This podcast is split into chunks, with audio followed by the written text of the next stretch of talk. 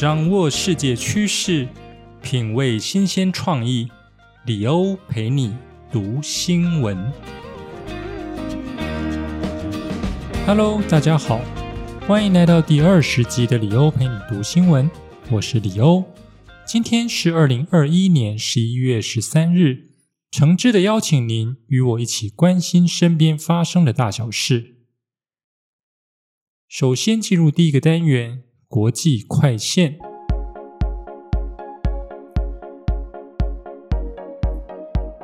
第一则新闻：污染严重，曾被宣布死亡。泰晤士河大逆转，健检报告出炉。英国伦敦泰晤士河污染严重，在六十四年前被宣布生物性死亡，以及河内已难有生机。然而，当地科学家最近对这条河川进行全面鉴检，得到的结果却令他们大感意外。伦敦动物学会近期对泰晤士河进行生态调查，发现河中广沿性区域定居的各种鲨鱼、海豹、海鳗，就连对水质高度敏感的稀克海马都有捕获记录，令研究人员难以置信。报告指出。泰晤士河上世纪初期受到严重污染，一九五七年被该国自然历史博物馆宣布以生物性死亡。河内水质奇差无比，原有生态系与丰富的物种早已不复存在。然而，人类活动对河川造成的损害似乎并非不可逆。伦敦动物学会这次发布的这份调查报告，是泰晤士河有史以来第一次被记录到河流环境健康好转的报告。其中与海洋连接的泰晤士河口地区是生态好转最显著的地区。此处属于广盐性地带，大量的牡蛎与死壳构成食物链的根基，并堆积形成各种海洋生物的栖地，让该处海鱼、甲壳类生物、鸟类及海洋哺乳动物的种类与数量均出现显著增加。而这一则新闻其实只点出了泰晤士河的重生。事实上，在十九世纪之前呢，泰晤士河还是河水清澈，水中鱼虾成群。但是因为工业革命的兴起以及两岸人口的激增，每天排放的大量工业废水和生物污水，使得泰晤士河迅速变得污染不堪，水质也严重恶化。那么在二十世纪六零年代初期，英国政府下定决心要全面治理泰晤士河。他们透过了立法，对直接向泰晤士河排放工业废水以及生活污水做出了严格的规定。同时，英国也重建和延长了伦敦的下水道，建设了四百五十多座的污水处理厂，形成了完整的城市污水处理系统。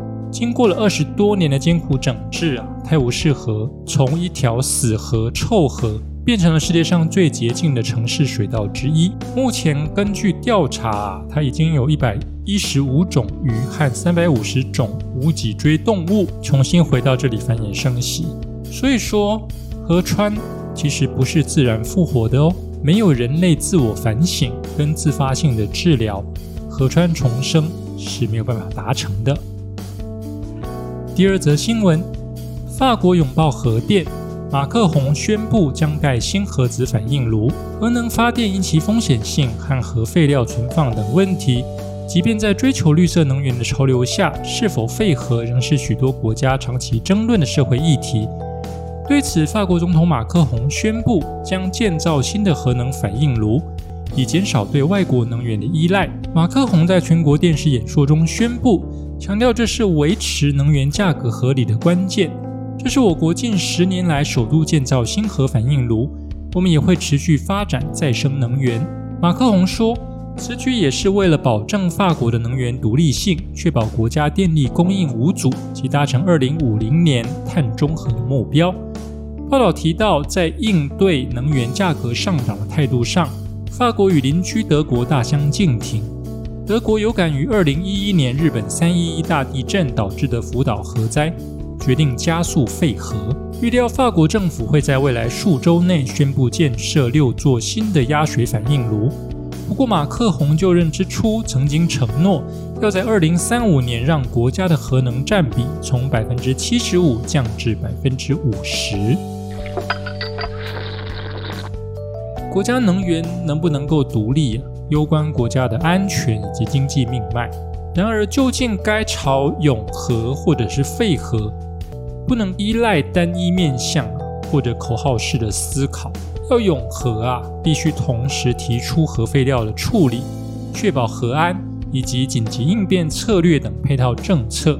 那你主张废核啊，也必须相应的提出有效而无余的替代能源，同时不能够因此加剧了像是空污。高排碳等问题，至少要在这样的基础之上，才能够负责任地讨论核能议题，而不是办晚会呼口号就叫人民选边站，不是吗？第三则新闻，与新冠共存才十天，南韩急重症病例再创疫情爆发来新高。南韩自一日启动与新冠共存防疫模式以来，急重症病例数字与日俱增，截至十日零时达到四百六十例。刷新历史最高纪录，其中超过百分之八十二为六十岁以上长者。自九月一日起到十一月五日，南韩急重症病例始终维持在三百多例，但在六日增至四百一十一例，且连五天都超过了四百例。南韩防疫部门认为，宽松的防疫措施导致确诊病例规模扩大，且高龄族群接种较早，疫苗保护力降低。再加上季节因素影响，老人面临的健康风险更高。南韩国务总理金富谦表示，新冠重症病例、死亡病例、病毒基本再生数等各项防疫指标的恶化速度均高于预期。中央应急处置本部社会战略组组长孙应来则在记者会上说，现有医疗资源在救治急重症病患上问题虽不大。但今后急重症病例增速，未接种疫苗人群的确诊规模十分重要。高丽大学九老医院感染内科教授金宇柱警告，今年冬天疫情形势将十分严峻，重症患者将持续增加。但政府迄今未制定应急计划的标准，并自认现行医疗体系能稳定应对疫情，令人感到遗憾。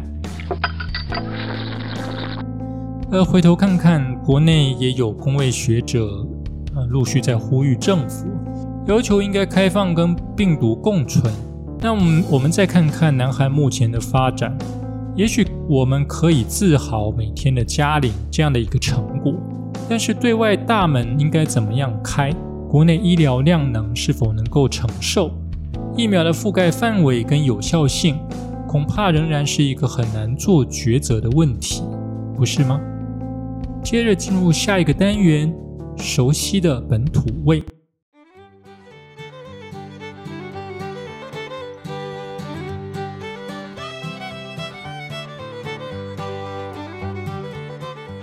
第一则新闻：科技公司盐酸外泄污染溪水，立委欲专管排废水及工厂迁移。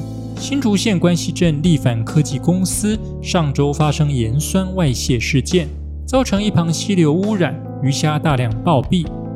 时代力量立委邱显志与环团举行记者会，表示新竹县早期工业区规划不彰，许多小支流沿岸伫立无数有污染风险的工厂，希望主管机关能够落实水污染防治查证，并进一步考虑专管专排废水的可行性，专案辅导工厂迁移。邱显志指出，过去这一两年来，毕凡曾因数度违反水污染防治法而遭裁罚，引发在地居民强烈不安。而此次事件发生后，当地居民没有第一时间收到通知，也不清楚污染状况，在资讯不公开的情况，让居民陷入不清楚环境安全是否受到影响的处境之中。相关机关应拿出具体作为，保护乡亲的用水和环境安全。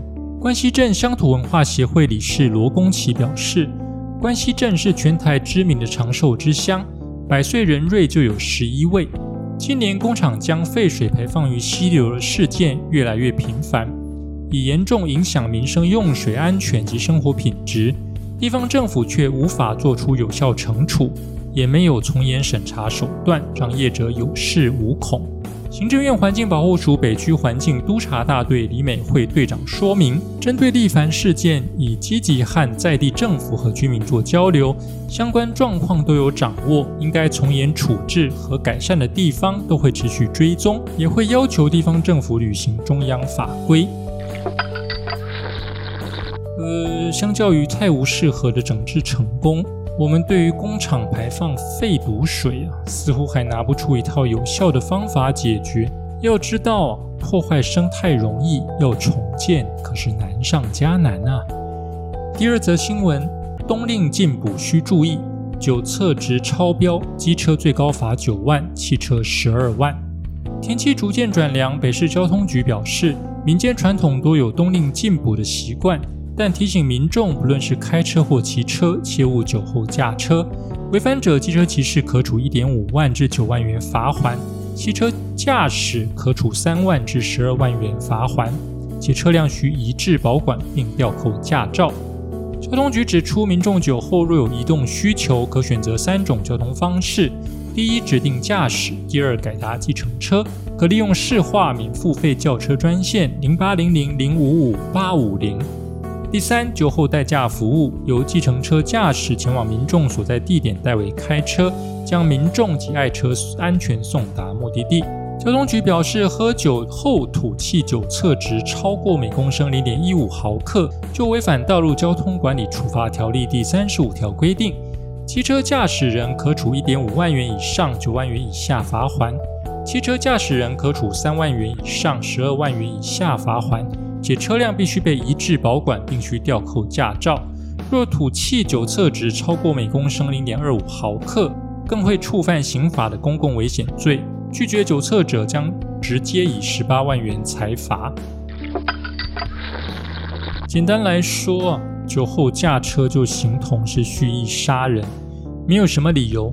否则，守规定的所有用路人的生命财产安全要如何守护呢？第三则新闻：疫情趋缓，航港局辖下十一座灯塔，十一月十六日起恢复参观。随着国内疫情趋缓，交通部航港局表示，自十一月十六日起，开放辖下三雕角灯塔、富贵角灯塔、白沙甲灯塔、方苑灯塔、高美灯塔、安平灯塔、鹅銮鼻灯塔、绿岛灯塔、渔翁岛灯塔、东莒灯塔以及东引岛灯塔等。总计十一座灯塔园区恢复开放民众参观。至于高雄市设定古迹高雄灯塔，航港局表示，应进行修复再利用工程，施工期预计要到明年三月底。考量施工期间车辆进出将影响游客安全，施工期间灯塔园区仍封闭，禁止游客进入。航港局表示，因目前仍维持疫情警戒标准第二级。前街灯塔园区室内仍维持关闭，仅园区室外空间开放参观。航港局呼吁民众进入参观时仍需遵守防疫规定，佩戴口罩并落实十连制等措施。呃，随着疫情趋于稳定，大家也开始在往户外做活动。提醒大家，还是必须要遵守各个场域的防疫规定，共同维护自己跟他人的健康安全哦。接下来进入历史上的今天。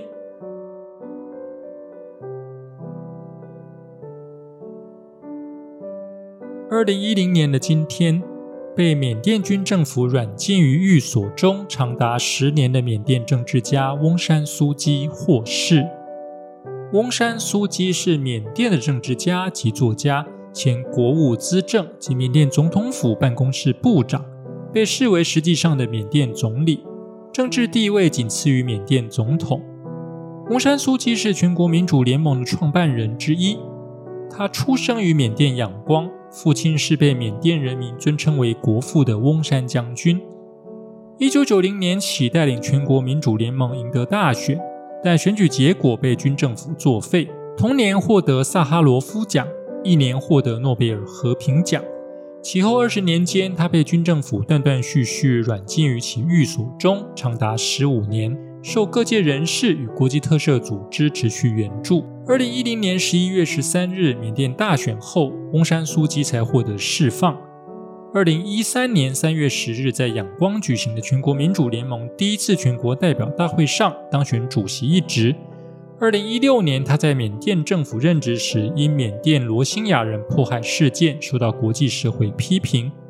同年三月，接任缅甸外交部总统府事务部部长，并短暂兼任教育部能源部部长。四月，同时出任新设置的国务资政一职，被外界视为相当于缅甸总理的职务，成为实际上的领导人。